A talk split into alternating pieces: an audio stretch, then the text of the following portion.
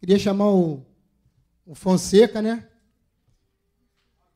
É, para estar tá aqui conosco, vamos orar por ele.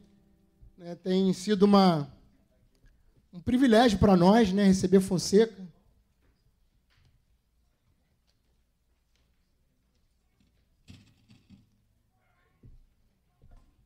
É um, é um irmão, na verdade, para mim eu posso falar com uma liberdade, né, que é um, um amigo, né, um, um paizão, literalmente cuidou de mim quando eu era bebê, né? Outro dia estava lembrando aqui do berço, né? Sou crente desde berço. Né? E assim, eu creio que vai ser, será uma bênção, né? É, ouvir o Fonseca, não só porque né, de todo o currículo dele, mas porque eu sei que a misericórdia e a graça do Senhor tem, tem alcançado a vida dele. Isso tem sido, durante toda a vida dele, de alguma forma, esse testemunho. É, pelo menos para mim, que tenho, de alguma forma, estado tá, tá perto dele, né? Ou tive muito mais perto. Mas eu quero louvar a Deus pela vida dele. Queria entregar esse tempo nas mãos do Senhor, para que ele, de fato, seja instrumento. Em nome de Jesus. Pai, nós louvamos o teu nome. Te damos graça, Senhor, porque tu, de alguma forma, podemos falar como o Senhor Jesus falou, tu sempre atende. E nós te damos graça, Senhor, porque mais uma vez tu há de atender a nosso, nossa oração, a nossa súplica. E o desejo, Senhor, que arde em nós, de que tu se manifeste no meio do teu povo, que haja palavra, Senhor, suficiente, Senhor, para quebrar cadeias, Senhor, para quebrantar corações, para restaurar vidas, para glorificar o teu nome. Seja teu filho, Pai, em nome de Jesus, dependente total de ti nessa hora, Senhor, para que mais uma vez o teu nome seja glorificado. Nós oramos assim, em nome de Jesus, para a glória do teu nome, Senhor. Amém.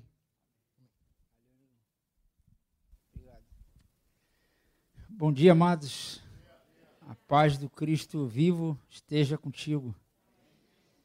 É, meu grande desejo nesse tempo é estar com os irmãos para agradecer as orações que os irmãos, ao longo do tempo de três anos aí que nós passamos num processo, né?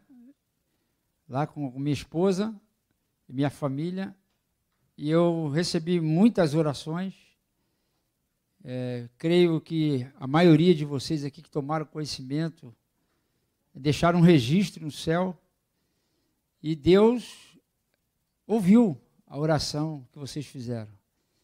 Sobretudo porque há no meu coração uma paz inexplicável, uma paz que excede a, até o meu próprio entendimento. Uma paz que ela não é a paz que o mundo dá, né? É a paz que o Cristo falou. Deixo-vos a paz, a minha paz vos dou, não vou lá dou como o mundo a dá. Existe uma paz que vem do mundo. Pessoas conseguem se realizar nessa paz. Mas existem situações na vida que só essa paz de Cristo ela é suficiente. E é lamentável quando nós percebemos, às vezes, na nossa prática do dia a dia, que às vezes nós desejamos a paz apenas como um cumprimento paz do Senhor. É, mas essa paz que Cristo tem e dá, que nós devemos desejar um para o outro, tem que ser mais um desejo do que simplesmente um cumprimento paz do Senhor. Eu estava fazendo uma caminhada com Cristo lá na, no Parque São Bernardo, e passou uma pessoa que a gente sempre cruza na caminhada e, e ela falou para mim, bom dia. E eu disse assim, bom dia.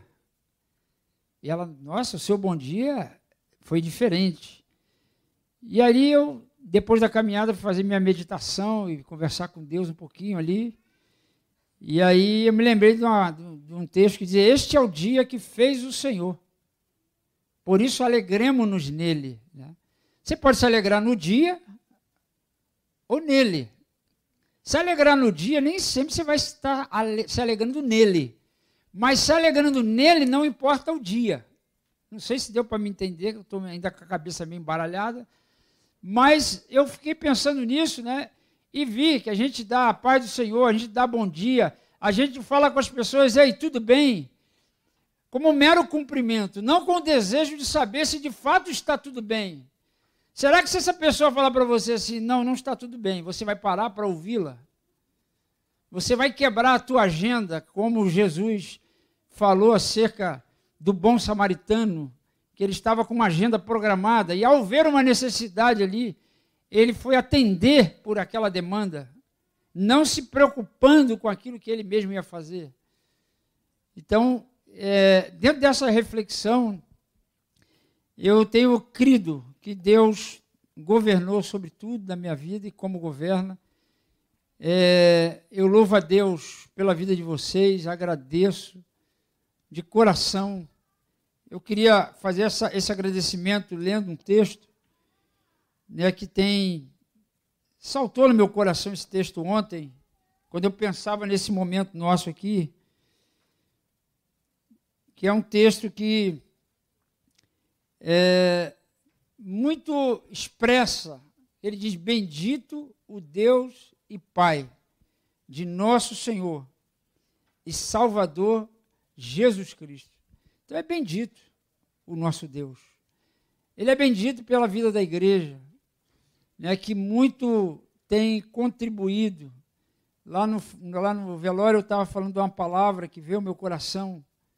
É, que Paulo disse que quando ele esteve na Macedônia, ele não encontrou nenhum tipo de alívio. Mas ele diz que ele se consolou, foi consolado com a chegada de Tito. Sabe, sabe o que significa isso? Você ser instrumento de consolo na vida de alguém. É possível que todos nós desejemos isso, venhamos a desejar, né? É, ser um consolo na vida de alguém. Mas, para que isso aconteça, existe um processo na vida. Porque nós só podemos consolar uma vez que fomos também consolados. E para você ser consolado, sugere o quê? Sugere tribulação, sugere dificuldade na vida. Foi o que Paulo passou, e daí ele, ele cita isso. Né? Eu lembro que, bem no início do, desse processo que eu vivi, eu vou contar até isso para Frank e para Denise, né? Um dia eu fui deixar Marta, fui levar Marta numa consulta, e o médico falou que ela ia ficar é, hospitalizada. E contou, né? Que o tumor voltou, enfim, foi uma notícia muito boa de se receber. Né? E eu saí dali gritando, chorando, com meu coração muito apertado, na rua, ali na Avenida Brigadeiro aproveitei os barulhos do, dos carros e dei um grito bem alto com Deus. Né? Falei, Deus está doendo meu peito. Me dá uma palavra. Fala comigo, porque eu preciso de ti. E ali naquele dia, é, não foi naquele dia, naqueles momentos posterior a isso, eu creio que veio essa palavra de Deus no meu coração, que quando Jesus fala para Pedro, Pedro, Satanás, ele reivindicou a sua vida para peneirar-te como a palha, mas eu intercedi por você, para que a tua fé não desfaleça. Imagina, o próprio Jesus falar que está intercedendo por você. Às vezes um irmão que fala, estou intercedendo por você. E às vezes você não dá o crédito a essa intercessão de, de maneira devida. Né? E lendo o texto, eu fui ler o texto depois, Jesus intercedeu para que a fé dele não desfalecesse. Eu falei, caramba, Jesus não, não intercedeu para resolver o problema. Ele intercedeu para que eu não perdesse a fé. Porque o problema eu teria que passar por ele. Não tem como você escapar dessa situação. E eu compreendi ali. Eu não sei quanto tempo vai durar, nem como será. E eu não vou colocar foco no problema, eu vou colocar então foco na oração de Jesus. A oração dele é para que a minha fé não desfaleça. Então eu tinha que colocar foco nessa fé que, eu, que ele derramou no meu coração, para que eu não viesse a desfalecer. Porque se você desfalece, aí já está tudo perdido mesmo, não tem mais o que fazer. E eu louvei a Deus né, por isso. Lamentavelmente, nós vivemos numa sociedade que ela privilegia os resultados. E parece que a nossa vida, inclusive cristã, ela tem uma relação né, é, no resultado bom no resultado ruim. Né? Se o time ganha, está tudo bom. Se o time perde, não está nada bom. E assim é na vida de todos nós. Né? É privilegiado o resultado, ao passo que o reino de Deus nos chama para vivermos um processo de transformação. E tem dia que está ruim, tem dia que não está ruim, tem dia que está péssimo. E se você privilegiar o resultado, você não vai alcançar nesse processo aquilo que Deus está promovendo, produzindo na sua vida. Porque nós não sabemos. O que, que nós sabemos de tudo isso? A única coisa que nós sabemos é que todas as coisas cooperam para o bem daqueles que amam a Deus. Não coopera para o bem de todos, simplesmente para o bem daqueles que amam a Deus e foram chamados segundo o seu propósito. E dentro desse processo, Deus vai usar tudo que Ele tem na mão para poder dar, é, é, para finalizar isso. Isso não começou agora, mas começou lá no Gênesis, quando Deus falou: façamos o homem a nossa imagem e semelhança. Essa, esse verbo façamos, ele é um presente contínuo.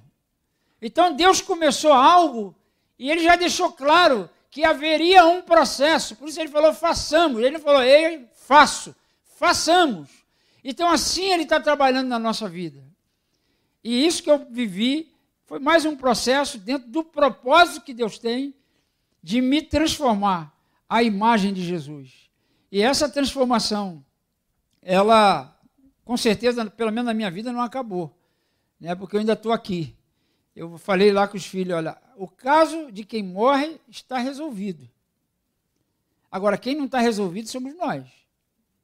Porque nós ainda estamos aí. Né? Então nós temos que lutar, perseverar. E eu estava caminhando anteontem em São Bernardo e aí me veio essa, uma, é, essa inspiração, né, que a vida cristã ela não é uma corrida de velocidade, ela é uma caminhada de perseverança. Nós precisamos continuar perseverando na verdade de Deus, que é Cristo, em nós. E esta é a esperança da glória. O que, que a glória espera? A glória espera ver Cristo. O mundo espera ver o, Cristo. Né? O mundo está gemendo, nós estamos vendo isso, aguardando com uma grande expectativa a manifestação da vacina do Covid. Não. Isso é o que está por fora. Porque, na realidade, o que, que esse mundo está aguardando? aguardando a manifestação de Deus, a manifestação dos filhos de Deus. E essa manifestação não é um filho, é, é, é um filho, lá no, no, no grego é ruios, é o filho maduro, é o filho experimentado, é o filho que no momento da tribulação, no momento do sofrimento, ele sabe que o seu redentor está vivo, ele está no trono poderosamente, sustentando, guardando, assim como ele sustenta todo o universo, não vai sustentar só você? Vai. É assim que ele está fazendo. E todos esse, esses ingredientes, né, a oração, a confissão, porque houveram dias, dias em que a minha fé ela estava estava assim bem bem ralinha, bem ralinha. Como eu aprendi com o Franco, não importa que a tua fé esteja rala, ela precisa ser verdadeira. Se ela for verdadeira, Deus trabalha. Deus acrescenta. Deus ele, ele se manifesta na sua vida. Então, dentro desse contexto, amados, é que eu sou muito grato a Deus. Grato a Deus né, por tudo que Ele fez na minha vida. Grato a Deus por quem Ele é, com quem eu tenho podido experimentar.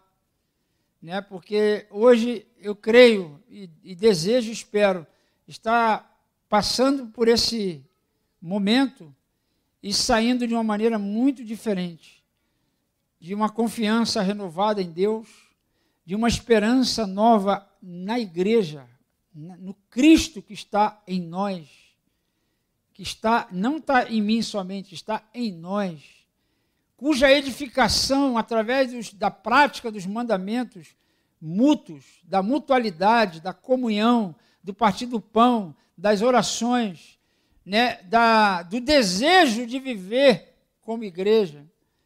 Né, nós estamos num momento em que, de certa forma, há um limite, uma limitação de reuniões presenciais, mas a reunião presencial, nesse contexto, não é a que você está, não é a que você vai. A reunião presencial é aquela que você está, que você se compromete. A reunião presencial é aquela que você está aliançado. Porque você pode estar presencialmente, mas não está, de fato, ligado ao corpo. Por não praticar os mandamentos, por não exercer as mutualidades como igreja, na sua relação básica né, com Deus, também com os irmãos. E aí entra os papéis de marido e mulher, pais e filhos, porque é lá que, na verdade, se estabelece a vida da igreja. Então, eu, eu sou grato a Deus, porque todo esse processo, ele me trouxe de volta. A, a, de certa forma, eu diria que. É, eu lembro que um dia, quando eu falei que essa minha fé estava bem ralinha, bem ralinha, e eu clamando a Deus, aí ele me lembrou dessa palavra que ele me deu em 2018, né, que Jesus estava intercedendo para que a minha fé não desfalecesse. E aí, nesse dia, eu clamei ao Senhor: Senhor, então, por favor, me ajuda na minha incredulidade. Me socorre, Senhor. E ele me socorreu enviando mensagens. Pode ser que alguns de vocês aqui no dia mandaram mensagem sem saber, inclusive, o que estava acontecendo. Mas Deus sabia. E eu recebi mensagens assim que me renovava, me fazia olhar de novo para Jesus, autor e consumador dessa fé a qual precisava ser preservada. E eu entendi que é, é, é fundamental que isso seja trabalhado, porque, porventura, quando o filho do homem voltar, achará fé na terra. Então, nós precisamos trabalhar essa virtude, precisamos permitir que o Espírito Santo atue em nós, gerando, amadurecendo a nossa fé no Cristo, ou a fé de Cristo. Porque quando a tua fé falha, vou te dar um conselho. Se entrega à fé do Cristo. Porque Jesus, como homem, teve fé para suportar tudo o que suportou. Então, quando te faltar forças e fé, vai para essa fé que é a de Cristo, que ela sustenta, ela fortalece a gente. E eu louvei a Deus também pelos meus filhos, é, eu sou muito grato, amado, muito grato a tudo que Deus trabalhou na vida dos meus filhos durante esses anos todos. Né? Meus filhos se demonstraram assim para mim um coração de discípulos, um coração de filho. É, do meu lado ali, me apoiando, me ajudando, me incentivando, me animando. E eu louvei a Deus e tenho louvado a Deus pela vida deles também. Né? A gente tem conversado bastante essa estreitou mais a nossa comunhão, porque o sofrimento ele ele atrai. O sofrimento ele nos ajuda a, a, a gente ele concilia. Você quando vê alguém sofrendo, é mais fácil você se aproximar de alguém que sofre do que alguém que está em termos num, numa outra situação. E eu pude assim perceber também como Deus estava trabalhando na vida dos meus filhos da minha casa. E eu louvo a Deus, louvei a Deus e agradeço ao Senhor, primeiro, pela, por Jesus, segundo, pela família que Ele me concedeu ter. Eu acho que talvez o Zé aí saiba mais, né? Franco também. Eu não tive família, não tive pai e mãe, fui criado por um, por outro, e, e Deus me deu tudo isso ele me concedeu essa oportunidade de poder viver em família. Uma família biológica e essa família de Cristo, que é o corpo, seu corpo, vivo na terra. Amém? Então, é essa palavra que eu tenho, assim, Cidinho, de gratidão. Eu falei com o Franco, Franco, eu só queria agradecer aos irmãos, é, estar com a igreja que orou, né, Possivelmente nós vamos daqui a pouquinho estar saindo, não vamos nem esticar muito aqui com vocês. Nós estamos indo para Cabo Frio, vamos estar com os irmãos lá também, agradecendo as orações, porque Eu creio que ainda estou nesse processo de ser transformado à imagem de Jesus. Graças a Deus que Deus não acabou, não parou né, esse processo na minha vida e nem na vida da sua igreja.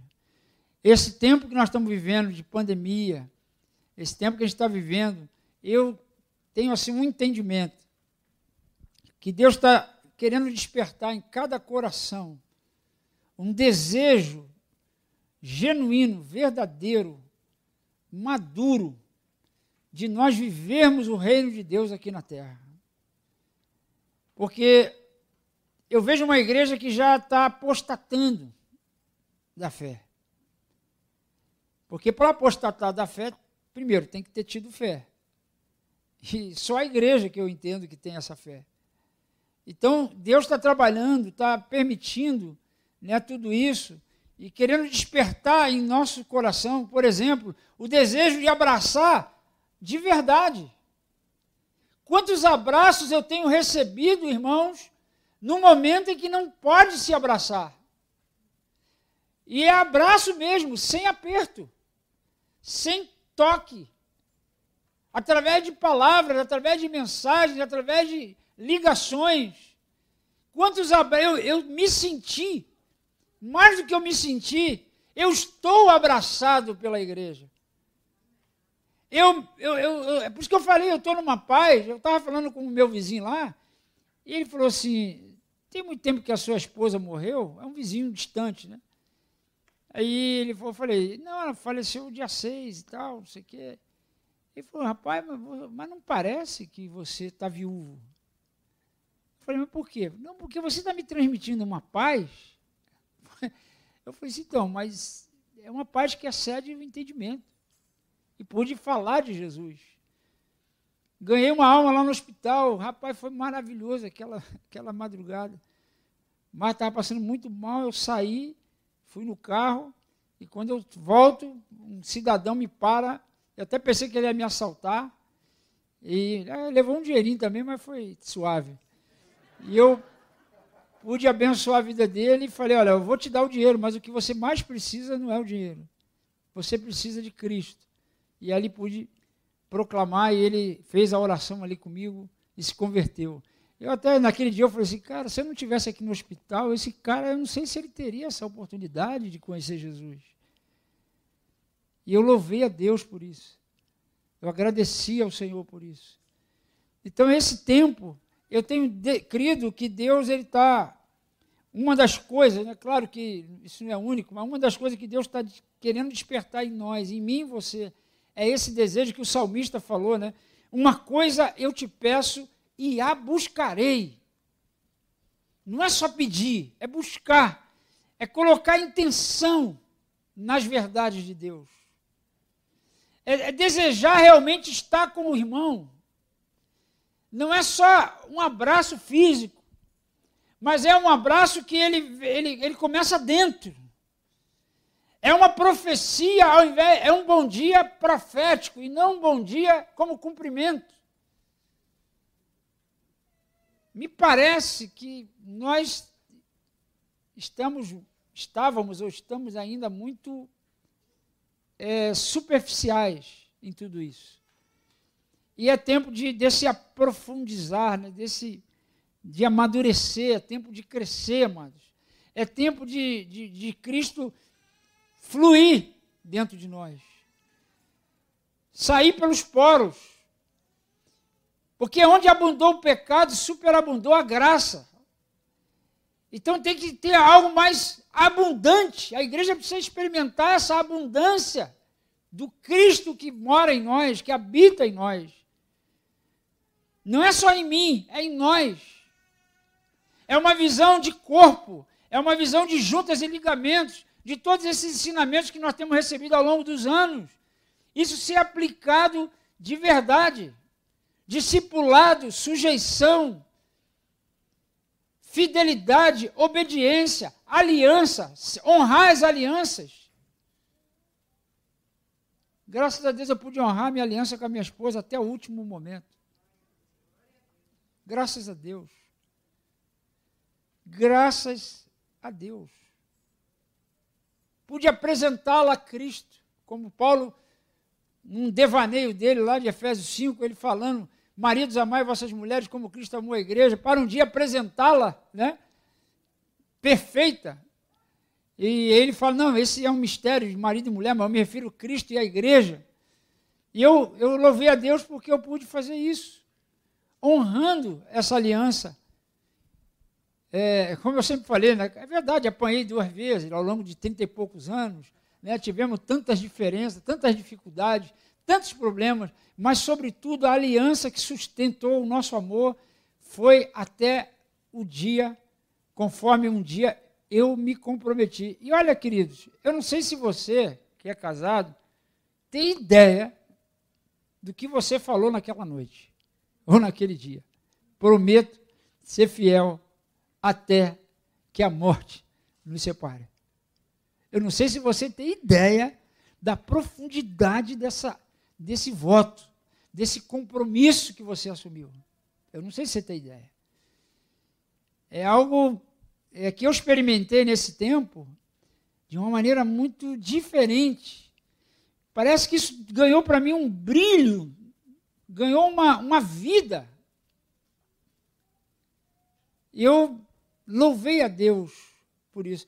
Eu estou até ousando falar, porque outras pessoas vieram falar isso. O próprio Franco falou isso para mim, de agradeceu a Deus também por ver alguém nesse tempo honrando essa aliança. A graça de Deus se mostrou favorável a mim, de maneira que eu pude honrar esse compromisso, essa aliança. Então é tempo de nós revermos essas alianças que nós temos uns com os outros. Né? Nós temos pessoas no meio da igreja que, por coisas banais, já quebra aliança, quebra vínculo. Né? Pessoas que às vezes estão debaixo da cobertura de um irmão e está já com uma, algum entrave, e ele, ao invés de sentar e resolver, restaurar, e, a, e mais do que isso, entender que aquilo ali, esse vínculo foi Deus que promoveu, e você não pode sair desse vínculo por sair. Então é tempo, amado, de nós revermos tudo isso. É tempo de nós aprofundarmos tudo isso. Porque nós estamos sofrendo. Eu não sei os cariocas, né? Porque eu vejo lá, lá em São Paulo, eu vejo as reportagens, carioca na praia, né? Um negócio de pandemia. Parece que, parece que não tem pandemia no Rio de Janeiro. Ó, em São Paulo, se acha que no Rio de Janeiro não há pandemia. É sério. É conversa lá dos paulistas lá. Então parece que está uma, uma, falta de, de comprometimento com o todo, com o corpo. E nós precisamos atentar para isso. É um sofrimento que nós estamos passando. Conforme Paulo disse. Amém, amados? Bom, já falei até muito. já falei até muito. Eu só queria agradecer, meu Cidinho. Amém? Pode vir aqui, que senão eu vou, vou ficando, vou ficando. Vem, Franco? Então vem, meu amigo. Agora para Cabo Frio aturar um velhinho seis dias junto, meu Deus do céu.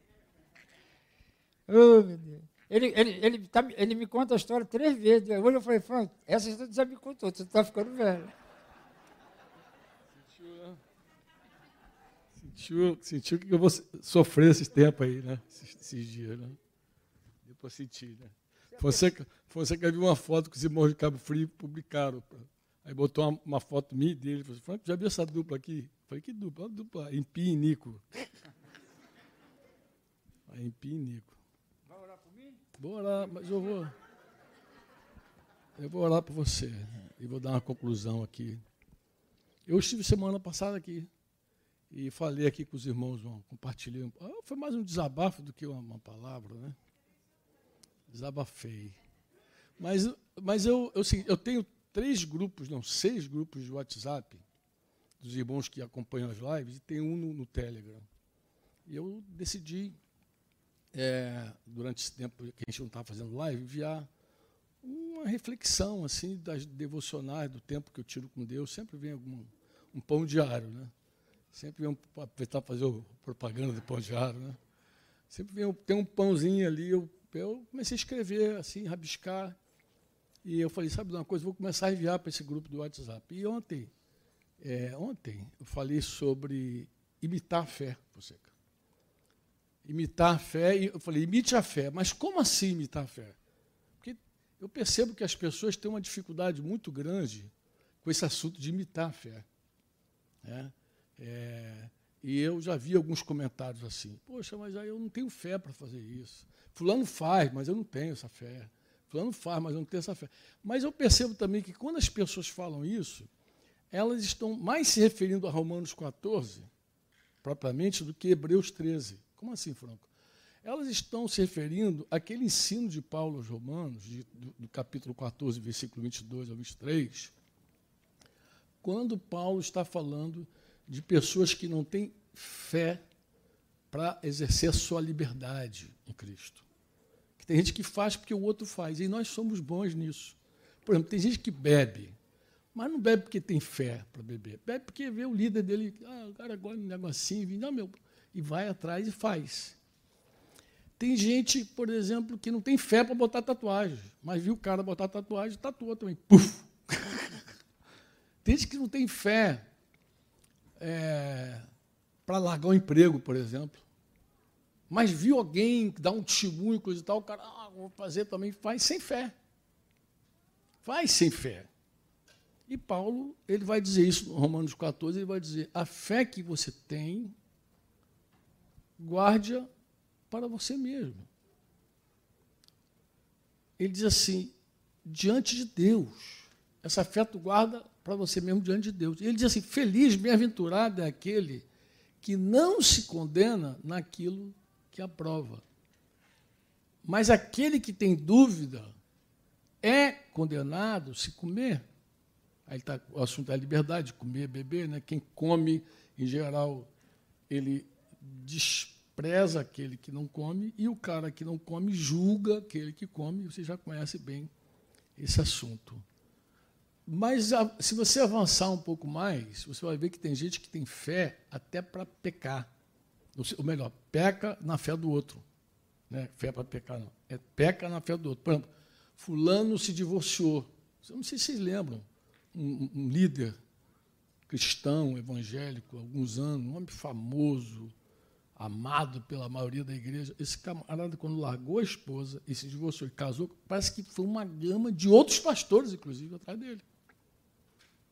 Quer dizer, aí o cara faz literalmente porque outro fez. Porque a pastora largou o pastor, eu, tu vai na mesma vibe. Então, é eu estava explicando, por que, que eu estou entrando nesse assunto? Porque uma, uma, querida falou, Franco, eu não entendi essa mensagem tua, eu não entendi essa, essa coisa de imitar a fé.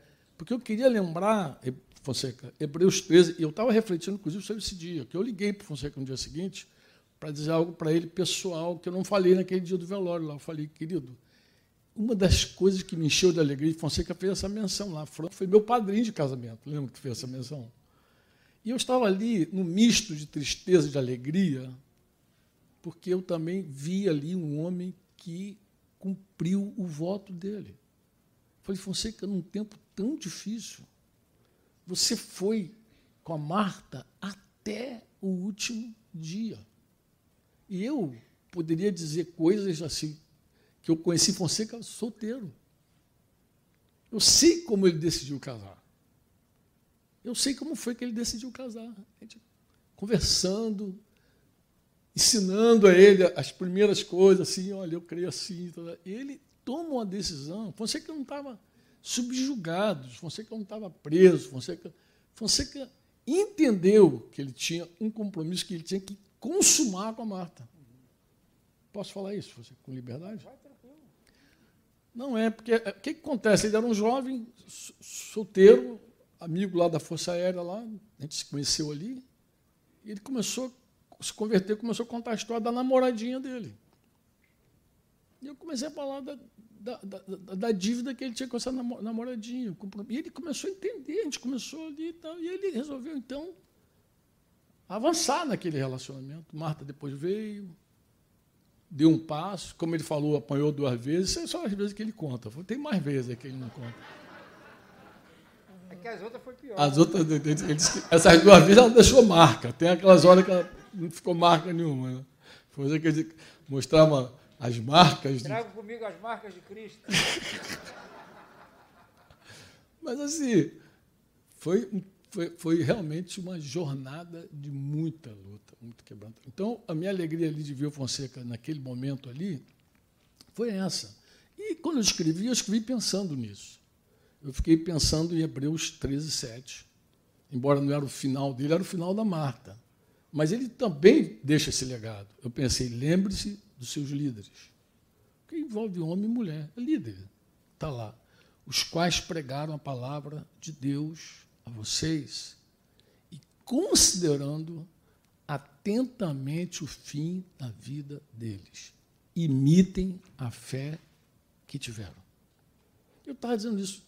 A fé saudável, a fé que você tem respaldo na palavra.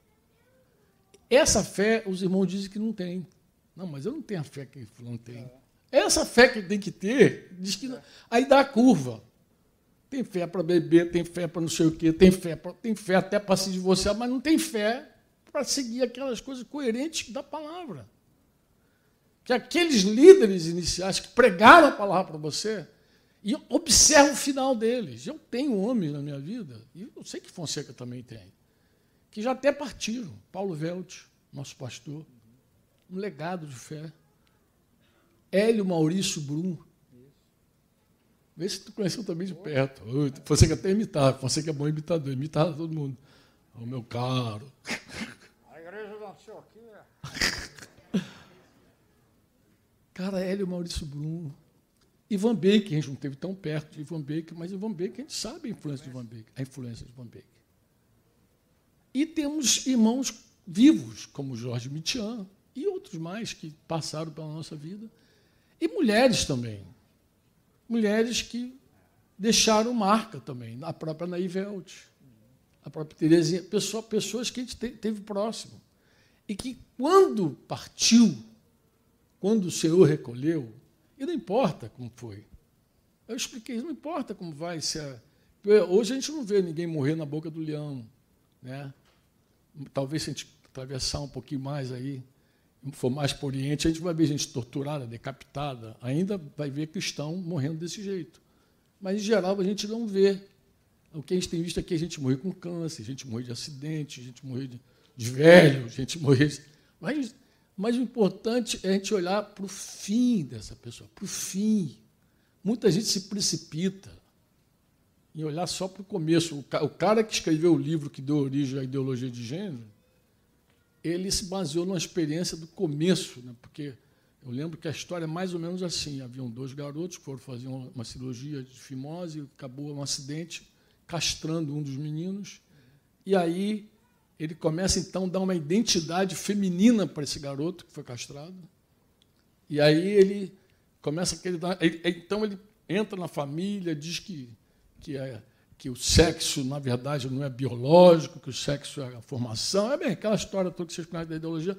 Mas, num dado momento da adolescência do garoto, ele já escreveu o livro As Feministas Abraçaram e pum, é o que está hoje aí. Ninguém foi para o final da história desse cara. Vai ver o final da história desse garoto. O cara se mata. Como vários que trocaram de sexo lá na Tailândia se mataram também. Ele se, se mata, mas ninguém observa o fim da vida. O fim. Porque o final é que interessa, amado. Então, a fé, uma verdadeira fé, uma fé saudável, ela, você observa ela melhor no final. Como foi a partida dessa pessoa? Marta partiu e Deus fez um, Deus reservou o cemitério para a gente. Não foi, irmãos? Deus reservou o cemitério para a gente, no momento de pandemia, dificuldade, Deus fechou tudo.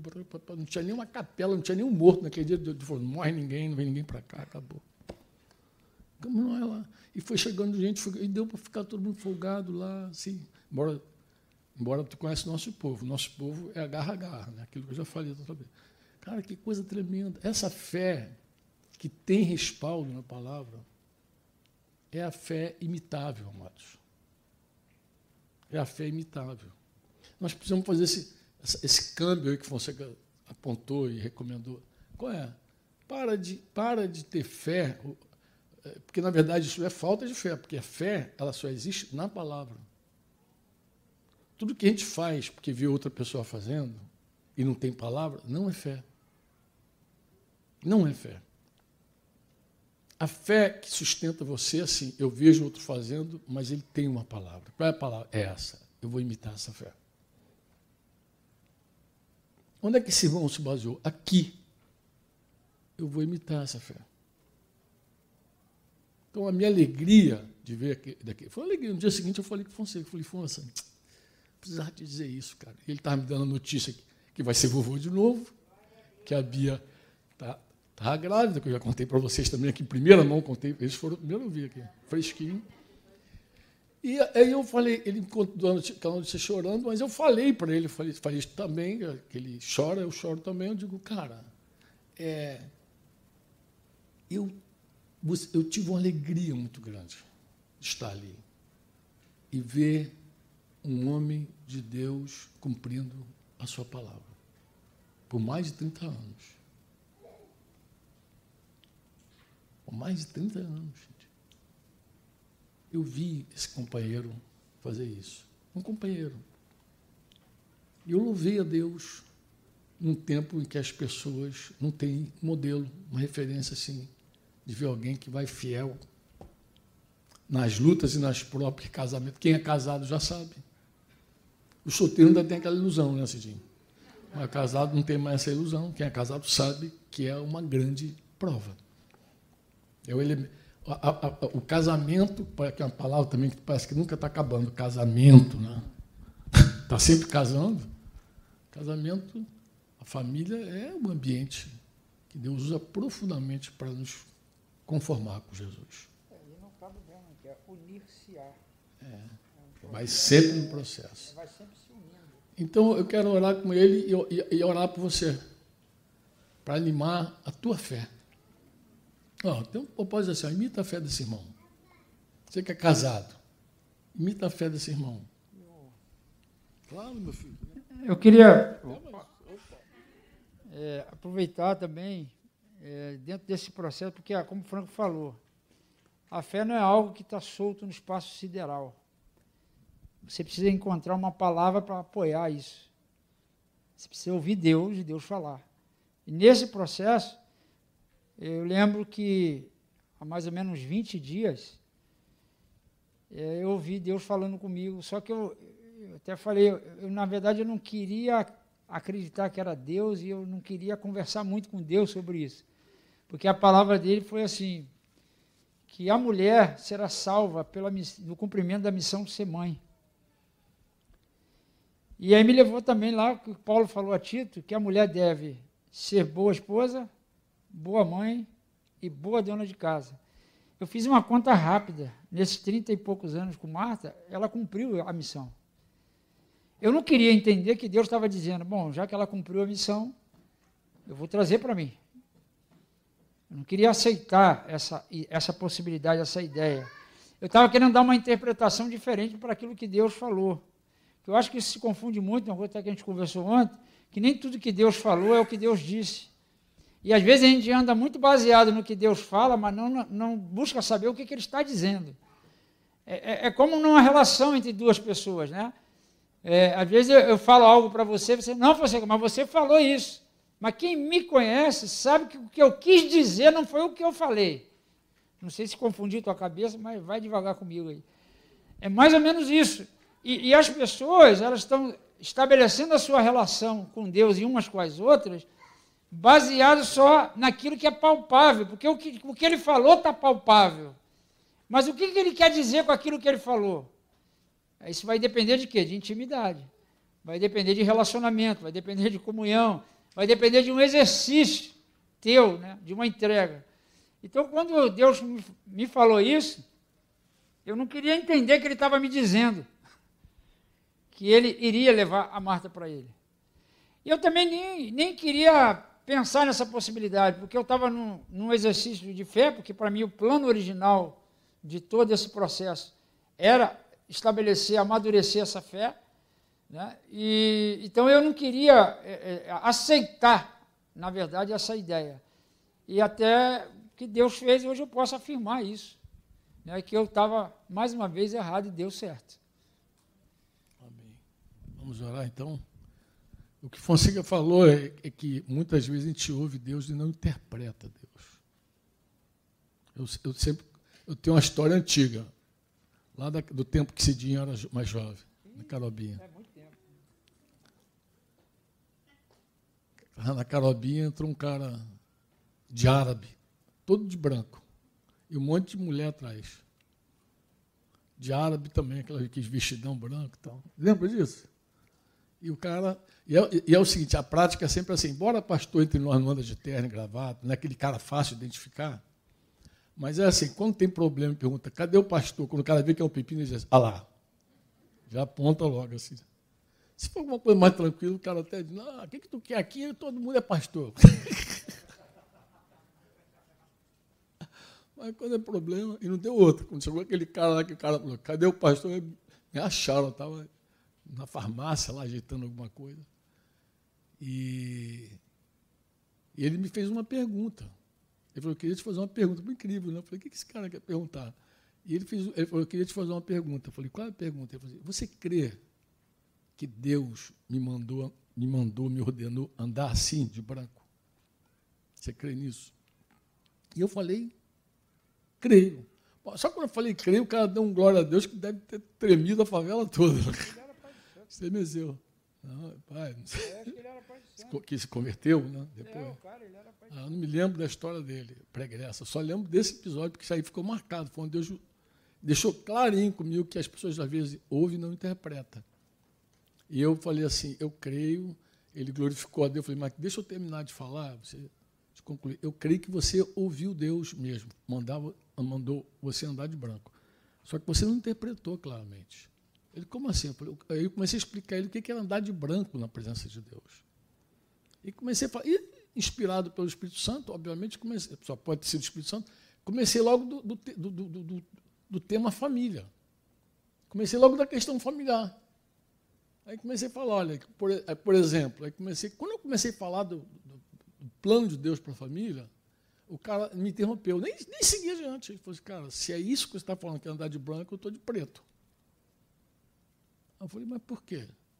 Aí você está vendo essas mulheres estão aí? Está tá vendo que tem uma grávida? Tinha uma grávida. Pô, aquele filho ali é meu, mas ela não é minha esposa. Minha esposa está em casa. Então ele começou a entender realmente o que Deus estava falando, falando, com ele. Então é nisso que se Fonseca está falando. Às vezes a gente ouve, mas não interpreta. Ou, embora eu acho que no caso do Fonseca ele foi maior. Ele ouviu e não quis, de verdade, abrir todo o espaço para Deus seguir falando e dizer o que ele ia fazer. Ele falou, não, não, Senhor, como aquela coisa. Ele deu uma, uma fugidinha, basicona. Vamos orar. Vamos orar em nome de Jesus. Eu quero orar também por você que está aqui, que está em casa.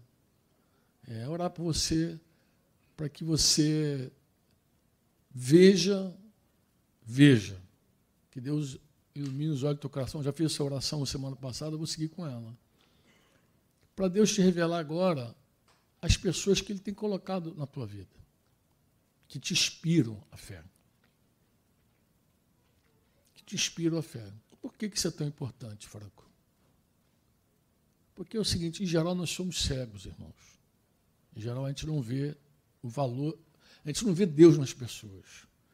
Nós, temos, nós, nós não consideramos que somos templo do Espírito Santo, em geral, a gente não consegue enxergar que o Espírito Santo mora em nós e que Deus habita em nós e Deus vai até as pessoas por nosso intermédio. Mas também a gente não consegue ver o depósito de Deus na vida das pessoas. O valor que as pessoas têm em Jesus. A gente não consegue ver. E às vezes Deus coloca pessoas tão preciosas pertinho da gente, ali à nossa volta, e a gente não consegue ver isso. Gente que vai animar a nossa fé. Vai animar com a vida, nem falando, mas vivendo. E vai também nos animar, nos, fal nos falando, pregando, ensinando, testemunhando. Então eu vou pedir a Deus também nesse sentido, assim. O que, vocês acham da gente fazer essa oração? Você quando fala que não consegue ver ou não dá o devido valor. É, às vezes não consegue discernir. Vou usar a palavra, vou, vou dar um exemplo bíblico. Jesus falou assim para aquela geração que estava com ele assim. Ele, ele, ele, ele, ele deu um ai, uma advertência, ai de vocês. E ele explica, ele, o ai dele, você vai lembrar. Ele diz assim, olha, ele fala duas coisas que quase passam assim na nossa mente. Ele falou, ó, Nínive vai se levantar no dia do juízo e vai condenar vocês todos. Por que, que Nínive vai se levantar no dia do juízo? Nínive se arrependeu na pregação de um cara que não queria ir lá pregar. Um homem que pregou, pregou e pregou só juízo, sem graça. Jonas não disse, arrependei-vos. Ele falou, daqui a 40 dias serão destruídos. Essa era a mensagem de Jonas. Então, um cara que não quis ir, um cara que deu uma mensagem só de juízo, que nem foi, na verdade, no palácio, passou na feira, falando os dias, atravessou a cidade, foi embora, e disse que aquela mensagem chegou na autoridade máxima e todos se arrependeram, do maior até o menor. Jesus falou assim: ó, naquele dia do juízo, eles vão se levantar e vão condenar vocês. Porque eles ouviram Jonas. Está alguém aqui diante de vocês maior que Jonas. Então tu vê, aquelas pessoas não viam Jesus, não viam quem era Jesus. Elas não tinham essa revelação. E eu acredito que o mesmo acontece conosco, infelizmente. Por isso que Paulo segue orando pela igreja de Éfeso. Iluminar os olhos. Porque a gente não vê Jesus e não vê Jesus na vida das pessoas.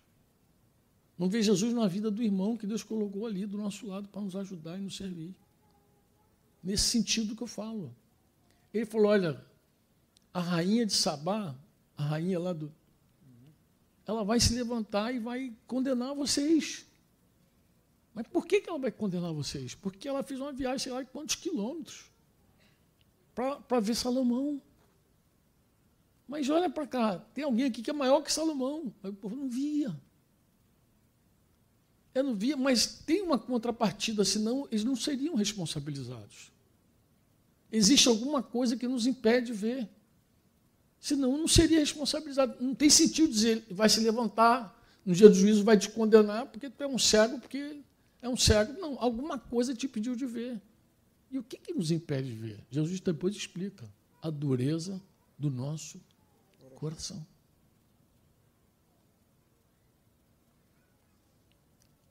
Por isso que a gente tem que sempre estar experimentando, exercitando quebrantamento, humildade, que nos permite abrir os olhos para ver. Amém? Amém? Amém? Pai, somos gratos a Ti. Não temos, Senhor, assim, como negar sons de graças a Ti, porque só Tu és o nosso Deus, o nosso socorro bem presente em toda angústia, Pai. E nós podemos ver também, Pai, nessa hora, a tua bondade, a tua misericórdia, não só com Fonseca, Pai, mas com toda a sua família e com a igreja em São Paulo. E que se estende até nós que oramos, Senhor, por essa família. Nós oramos e, como Ele tem dito, Pai, são, Ele percebe, Senhor, que as pessoas oraram, que a família, tua família orou por ele, Pai. Ele percebe, é perceptível para ele que ele está sendo contemplado pela resposta das muitas orações que foram feitas por essa família, Pai. E a gente só pode agradecer, Pai. Agradecer. Em todo esse processo, Pai, a gente viu a tua boa mão sobre essa casa, sobre essa família. E também conseguimos ver, Pai, nessa hora, um legado. Conseguimos ver, Pai, uma herança de verdade, um testemunho, um, exemplo de fé a ser seguido, Senhor. Sobre Fonseca e sobre a sua casa, nós pedimos que tu preserve os teus filhos nessa graça, Pai. E faça-os crescer mais e mais e multiplicar e sobre a tua igreja, Pai. Nós pedimos, Pai, que tu ilumine os olhos do nosso coração. A gente precisa de verdade, Pai, olhar para o céu e ver a nossa herança. A nossa herança não está aqui na terra, está aí contigo. A herança nos céus, como está escrito, Pai. E nós vivemos de forma tão terrena, Pai, que a gente não consegue ver, muitas vezes, essa herança que já está reservada para nós, Senhor. E que aqueles que partiram como Marta já, já estão vendo, já têm acesso, já sabem que essa herança ela é verdadeira. Mas nós queremos viver aqui com os olhos aí, Pai, no céu. Nós queremos olhar o eterno, Pai. Nós queremos olhar o eterno. E, e, a gente quer ver o eterno também na vida dos nossos irmãos, Senhor. E a gente quer imitar a fé dos nossos líderes, dos nossos guias, dos nossos pastores, Pai. A gente quer imitar essa fé respaldada pela tua palavra, Senhor. A gente não quer fazer as coisas porque os outros fazem, é verdade. Mas também a gente quer fazer exatamente aquilo que tem respaldo na tua palavra. Então nós queremos imitar a fé. Na verdade, nós queremos também terminar os nossos dias, Pai, em fé. E queremos deixar também um legado maravilhoso para quem vive, Pai. Queremos que os nossos filhos possam dizer, como o salmista disse: os nossos pais confiaram em Ti e jamais foram envergonhados, jamais foram confundidos. Nós queremos deixar para os nossos filhos esse legado, Pai. Nossos filhos naturais, nossos filhos espirituais, Pai. Ajuda-nos, Pai, a vê-los crescer. Nos dá a graça de trabalhar para isso, Pai. Rogamos pelas pessoas que estão em casa também nessa hora, nos assistindo. Se alguém tem, tem pensado em desistir da sua aliança, se alguém tem pensado em desistir do pacto, aquele pacto que Fonseca falou, tão profundo, Pai, que hoje seja um dia de arrependimento, Pai. Que haja arrependimento no meio do teu povo. E que a gente possa ser renovado, Pai. No nome de Jesus. E mais uma vez, mais uma vez olhar para o autor e consumador da nossa fé. E seguirmos adiante, Pai. Que cada um de nós, casados aqui, temos a graça de cumprir a palavra que nós empenhamos naquele dia diante de Ti, Senhor. Oramos assim, no nome poderoso do Senhor Jesus Cristo. Quantos podem dizer amém? Amém.